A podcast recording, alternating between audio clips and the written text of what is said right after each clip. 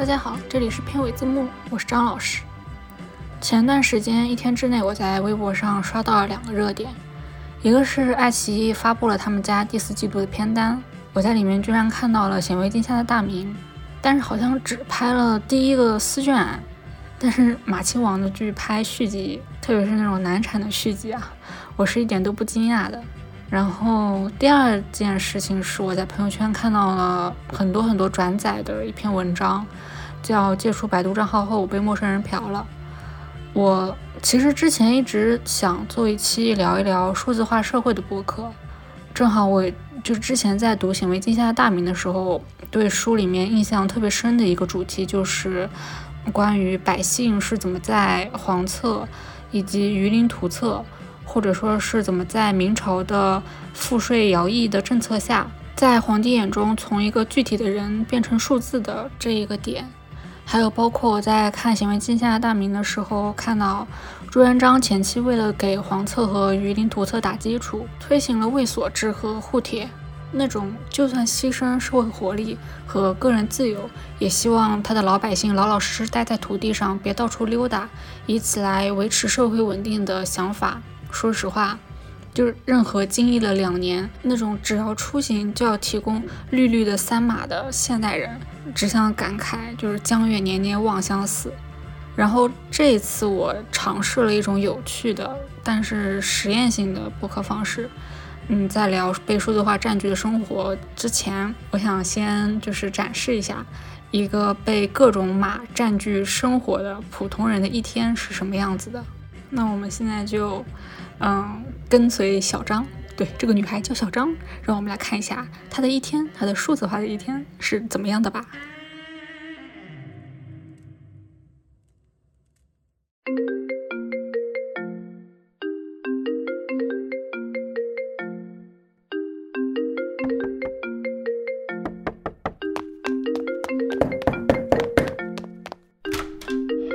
你好，菜鸟果果上门取件。哦，稍等啊。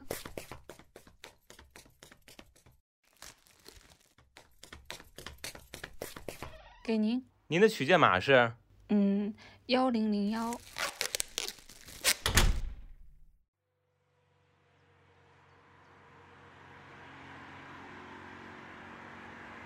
恭喜你成为今日馆长。来，拿着等会给他扫一下。啊，你，你好热情。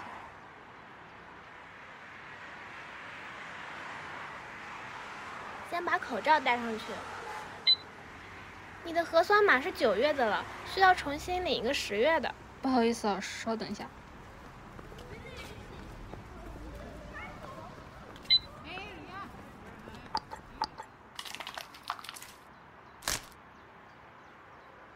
啊。根据本市健康管理条例，乘坐轨道交通请扫场所码、检验健康码绿码。出示七十二小时核酸阴性三次报告，或出示二十四小时内的核酸报告。等等，你的健康码不是扫的，你退回来重新扫一次场所码。可以了吧？走吧。欢迎使用大都会进站起扫码乘车。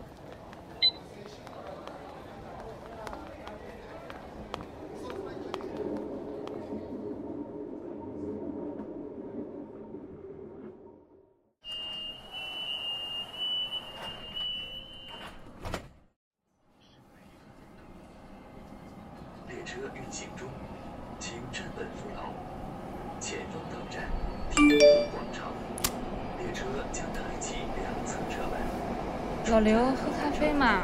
全家刚刚送了两张会员六折券。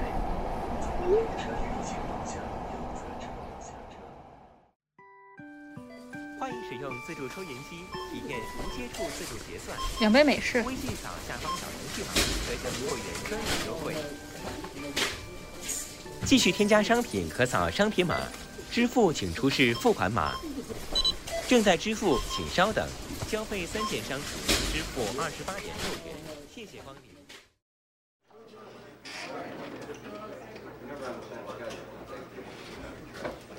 老张，你百度网盘里有 PS 安装包吗？有的。你往旁借我扫一下，我下一个 PS。好的呀。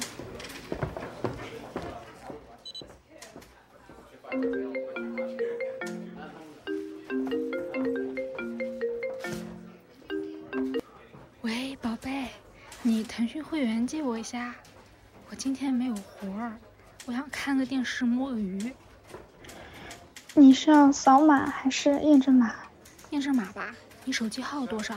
一二三四五六七八九零零。发过去啦。我我看一下啊。幺零零幺。好的，感谢，拜拜。昨天晚上在看显微镜下的大门。哇，他还看奥特曼的吗？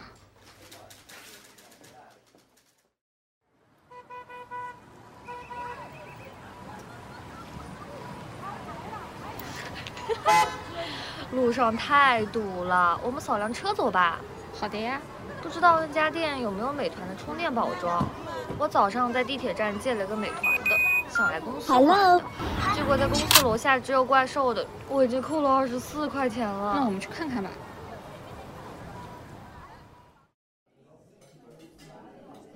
您好，点单。您扫桌上的二维码点单就可以了，但是他非要我注册会员才能点单。你们有纸质菜单吗？不好意思啊，本店没有纸质菜单，都是扫码点餐的。我来扫吧，你先去隔壁把电影票取了，我怕吃完饭时间太紧了。行，取票码给我。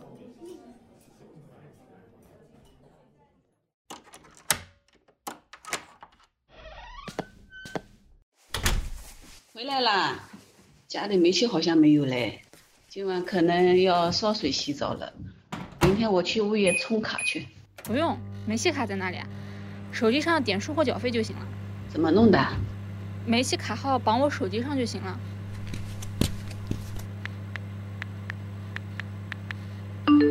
那行了。行，洗洗早点睡吧。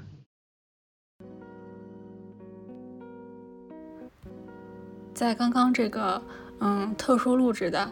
小张的数字化的一天里面，我列举了一部分生活里面各种常见的码，有传统的一维条码，就是那种条码是由一组规则排列的条、空以及对应的字符组成的条码，比如就是购物的时候的商品码，或者说是你水电卡上的那种卡条码，都是一维条码。而互联网时代呢？就是或者说是数字化时代，其实我们更多的接触到的是那种以连接线上和线下的网络为媒介的二维码，这种码的形式是充斥和占据着我们的日常生活的。比如说从两日一做的核酸，到每移动到一个区域就要扫的场所码，我们现在已经很习惯有人一出示二维码，我们就打开对应的 APP，然后挥动着小程序进行扫描，让我更加。惊讶的是，iOS 十六因为可以在锁屏界面就可以出示核酸码，而被很多人称赞说它很人性，并且很便利。我感觉我像参加了一个什么当代巴甫洛夫实验一样。这种形形色色充斥着我们生活的码，就像那一个铃铛一样。但是和朱元璋那一道近乎大白话的呼吁帖开始的明朝自上而下的人口普查。户籍以及徭役统计不一样，人家是几乎把我要来收集你们的信息啊，为以后精准收税争议打下基础，写在发给每家每户填写的户帖的右边的一大块地方。而我们的数据很多时候是在我们没有注意，甚至在我们没有同意的情况下，就这样被拿去喂养了大数据爬虫。然后呢？为以后构建用户画像体系，然后进行精准营销打下基础。比如那些地铁线发达，然后支持全网刷码进站的城市，它利用人工智能技术手段，就可以深入全面的了解乘客的出行行为，挖掘乘客的潜在出行需求，甚至是乘客的出行特征。同时呢，根据乘客的出行特征分析，更深层次的可以从个体的层面。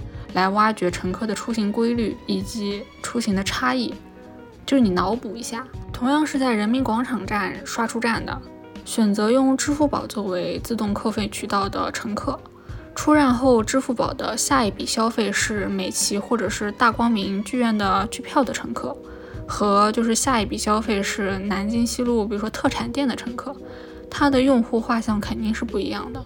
而场所码，它就简直就像是当代的鱼鳞图册一样，它详细到可以区分你十点二十三分停留的是四号线地铁六号口的那家罗森。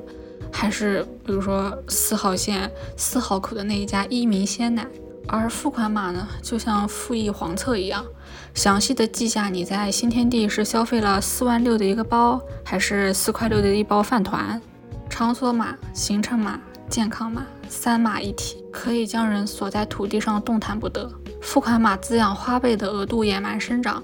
共享单车、充电宝的按时归还，反哺花呗信用，让花呗可以为下一次的付款预支的更多，如此循环，悄无声息。但是你没有办法去拒绝扫码这一个动作，因为现在扫码已经成了你一个个人参与社会活动的一把钥匙，一个通关口令，一个数据足迹。人在参与社会活动中，有意无意的会留下越来越多的数据足迹。这表明了社会越来越数字化，但同样数字也越来越社会化。在社会学的定义当中，数字的社会化就是数据足迹及其结构本身就成为了社会结构和过程的一个环节，从而不断塑造着新的社会秩序和关系。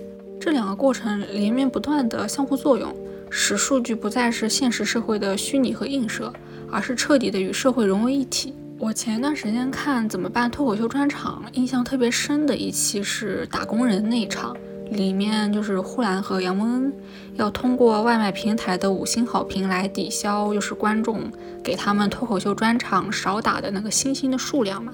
其实节目组的设置已经默认了，在平台和小程序上评价打星是当下社会常出现的社会行为的一种了，社会关系已经正在潜移默化的被影响了。我记得那一期他们还去了烧烤店和理发店嘛。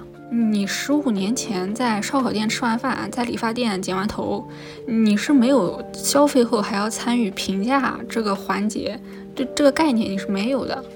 所以说我们现在经常抱怨核酸码、行程码改变了我们的生活，其实我们生活里被改变的何尝只有这些呢？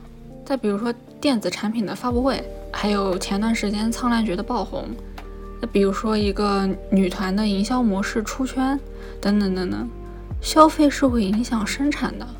互联网时代恰恰就是拉近了生产者和消费者的距离。将来关于生产的研究一定会把这些网评数据列入研究范围的。而做出这些改变的创作者，可能就是你我。看过《显微镜下大明》的人肯定还知道，就是里面有一个例子是萧何随刘备入咸阳。他搬走了一车一车的旧情档案，以及就是还有一个例子是宋仁宗，他基于千字文发明了嗯检索编号法。和黄册以及鱼鳞图册一样，这些历史上的档案都属于统计学科定义的传统数据，而现在是张口闭口大数据的时代。和大数据不同的是，传统数据的形成，它其实是一个高度控制性的过程。而大数据的形成，它是一个高度开放性的过程。在大数据的形成当中，你一个个人的角色，从以前传统数据的被动，变成了现在的主动。这种主动也是一种自自动啊，就是自为自发。这里说的主动，就是相对那些由学者呀，或者是调查员来统计收集，然后个人被动的向其提供数据而言的。个人广泛而主动的参与数据的形成，嗯，比如说一次消费，一次乘车扫码，一次加载购物车又返回又退出，一次点击视频的动作，甚至是你在这个视频的几分几秒回看了几遍，有没有发弹幕，暂停几次，都是在主动参与数据的形成。但是，就像安陵容说的哈，就像安小茹说的，这条命这口气，我从来都由不得我自己。我们主动参与了数据的形成。但不代表我们愿意主动参与。平台拿走了我们作为创作者输出的数据，在推荐引流上算计我们就算了，他们还要产出一些美名其曰啊，这是我大数据算法得出的 S 加的项目，来来恶心我们。我我可以告他们背刺我吗？我可以告他们，就放下碗骂娘吗。然后正好这段时间我一直在看脱五嘛，就脱口秀大会舞。这里面有一位本职是骑手的演员南瓜，他的表演我特别喜欢。我觉得和内部梗还有暂时就讲不出更深刻的内容，讲不出新花样的，就是工作话题、爱情话题以及一些良心话题。相比，我觉得像黑灯、南瓜以及比如说地质学家英宁，他们给了这个舞台，给了脱口秀大会舞更广阔、更多元的视角。但是出在两期下来，就是上热搜的以及引起大家广泛争议的是周迅和那英的话题。然后我看到真的是有非常非常多的人在辩论。以及在去讨论林校园到底需不需要懂脱口秀，到底需不需要就是，呃，懂懂得怎么去搞笑。但是在就是持续一个礼拜的骂战当中，这个过程当中，脱口秀五的节目组和这个赛制美美的隐身了。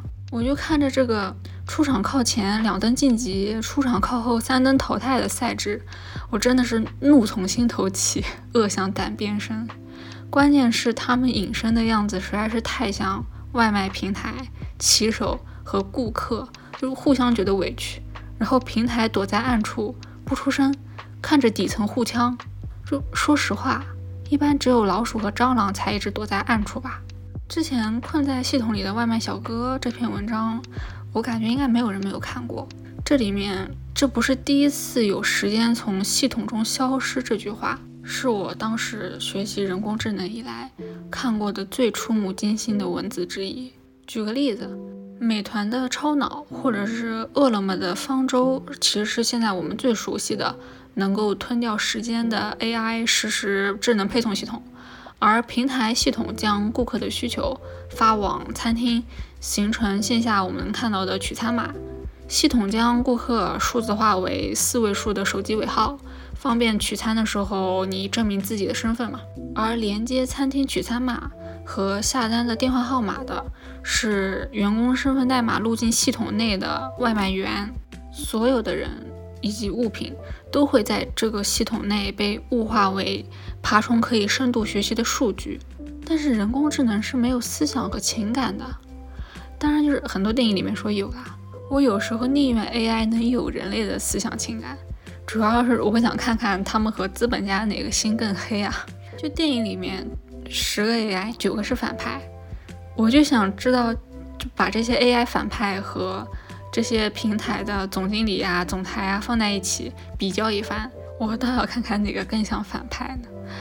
就是人工智能，它只会抓取数据，然后深度学习，不断的优化系统。所以说，拿我前两天在微博看到的一篇打工日记为例子吧，这里面有一个外卖员就说到，他说一个三十分钟的订单，如果不闯红灯，他就会超时，所以他选择闯红灯，提前三分钟送达。但是人工智能抓取到之后，下次再定他们的预计送达时间，他就会定二十七分钟。然后还说外卖员为了赶时间抄近路，被系统抓取到之后。以后的系统导航就会直接这样规划他们抄的那个近路，他们以后所有人都要这样子走，就是人写出这样子的代码，公司用这样子的人工智能系统，但人工智能系统它只会选择执行啊。作为一个 AI，作为一个人工智能，它能够发现这些抄的近路，以及它能够计算出省下来的更多时间成本，它是一个合格的 AI，合格的人工智能。但我觉得作为企业的管理层，至少可以选择为这样子的系统设定一个符合伦理道德，我都不想说是伦理道德了，至少可以设定一个符合地心引力啊，符合人体工程学，甚至是符合自然科学理论以及符合劳动法的临界数值吧。但是在这个数据化治理社会变得习以为常，以及互联网加提出了整整十年的社会，数字伦理别说是啊进入青少年的学习课堂了。很多互联网公司的决策者也不一定能拎得清的。我们专业的数据分析，它是分为三个阶段的。第一个阶段是数据爬取，就是你要嗯获取到这一些数据，然后进行一个比如说系统性的梳理。第二个是进行数据分析，要挖掘这些数据数据之间的逻辑关系嘛。到这一步为止，程序员以及数据分析师，哪怕是平台那些金融或者是管理出身的高层啊，你都是能参与的。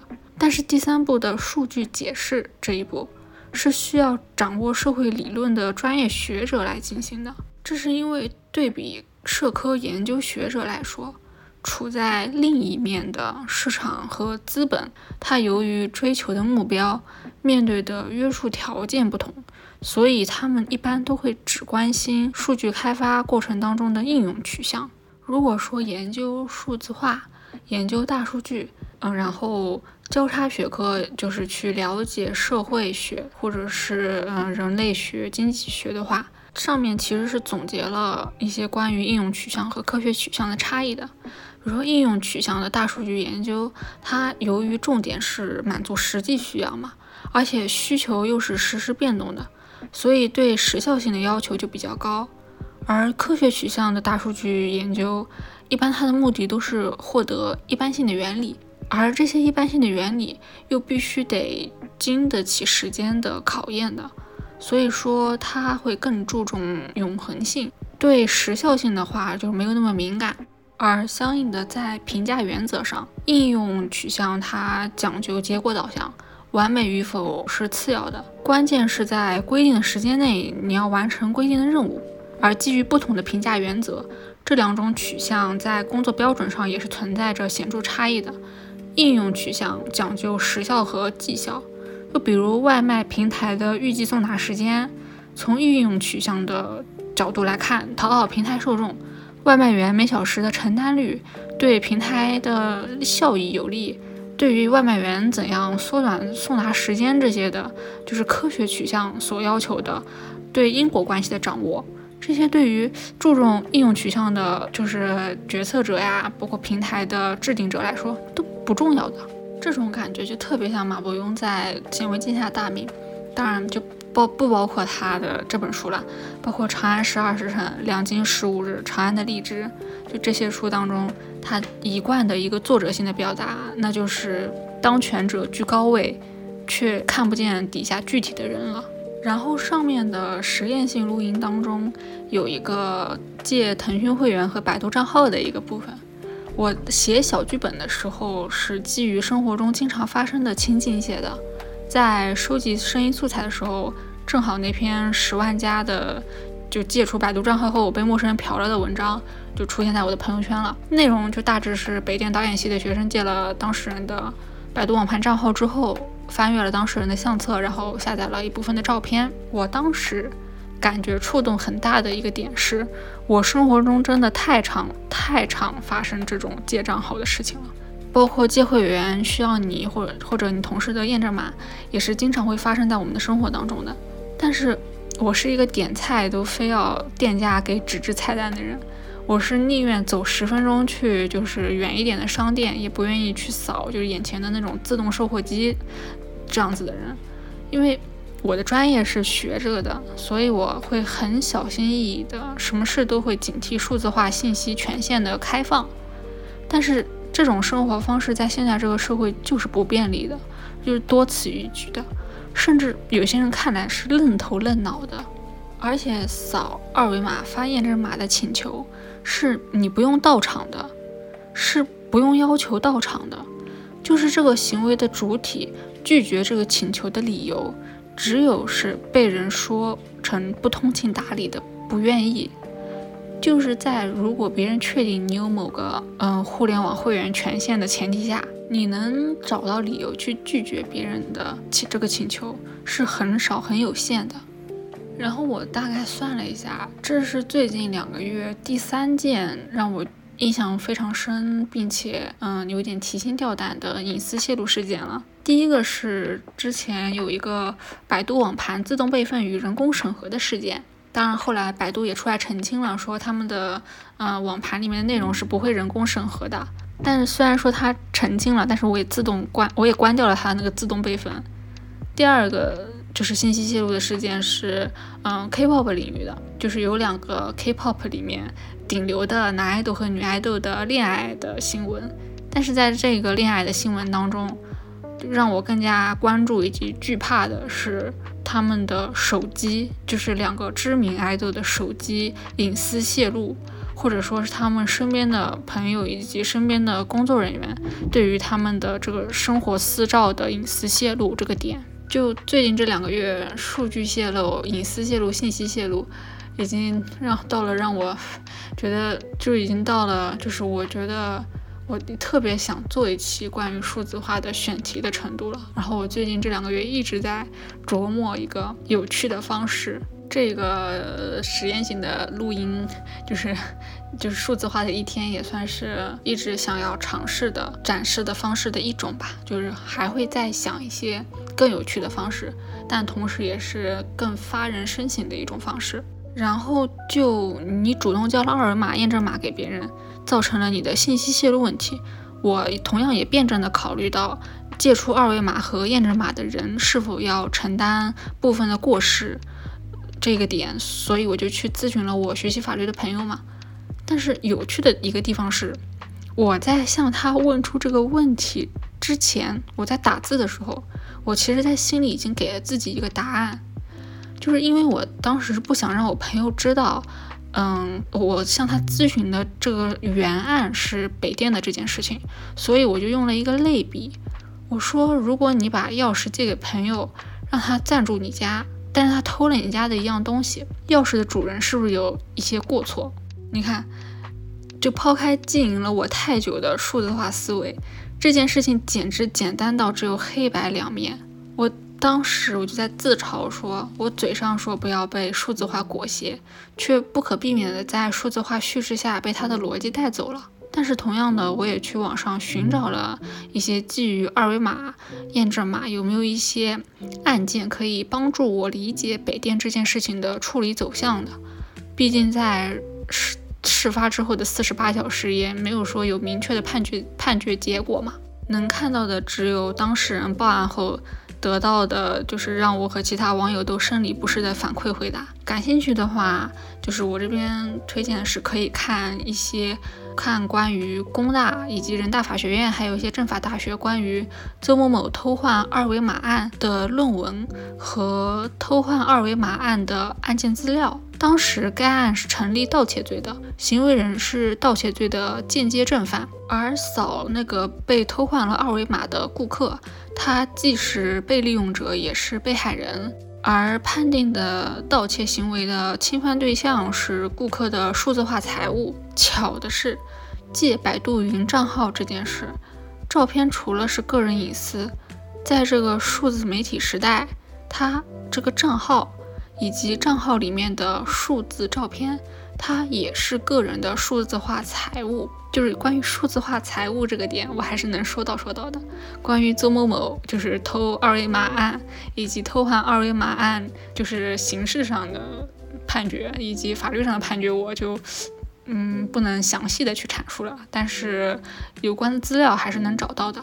我就说到说到，就是这个数字化财产这一个这一个点。要知道，并不是只有数字人民币才是数字化财务的，嗯，电子邮件、ID 账号、通信账户，还有甚至是你在游戏里面买的装备、皮肤，它都是属于你的个人数字化财产。个人通过账号的专有性，就比如说我拥有了这个百度云账号，设置专门的密码口令，我就对其享有网络财产的独享权。北电二零级导演系赵某的这个行为呢，和登录你的游戏账号偷走了你的游戏币，以及游戏账号里面的典藏级皮肤，或者是嗯，和登上你的邮箱给你的导师啊、上司啊、同事啊发，比如说辱骂性的语言，它在法律层面上都是同样的属于盗窃行为，他们盗取的是数字化财物，所以说碰到偷盗行为。我不理解为什么要问被害人，你为什么要拍这个照片？再说远一点，这也不是关于艺考生娱乐圈就是乱的猎奇八卦，或者说是圈内秘闻，这就是对女性的骚扰、侵犯和暴力啊。另外说一点我真情实感的体验吧。我没有追剧的爱好，我喜欢把剧攒到就是它更新完再看。所以前两天因为真的忍不住很想看《脱口秀大会五》的更新，我第一次亲眼看到你把二维码发给别人，五秒钟后，网页在你没有进行任何操作的情况下自动刷新，然后本来属于你的最近在看的这个界面，变成了别人最近在看的电视剧的一界面。我当时的震惊，就怎么形容呢？就像是我出席了一个活动。还在台下的时候，我就眼睁睁地看着主办方指着台上的一个人介绍说：“这个人才是你本人。”然后你的嘴又突然瞬间被堵上，你无法自证，就是有一种在场的个体消失的惊恐感。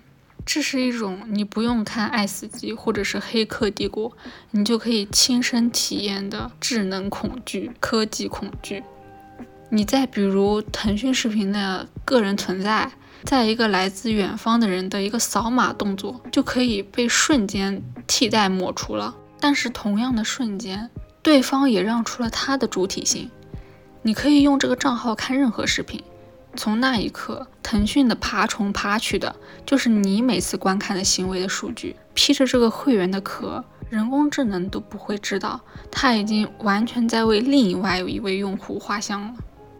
最后，嗯，就是再说回启发我借着黄册和鱼鳞图册聊社会的数字化的《显微镜下大明》这本书吧。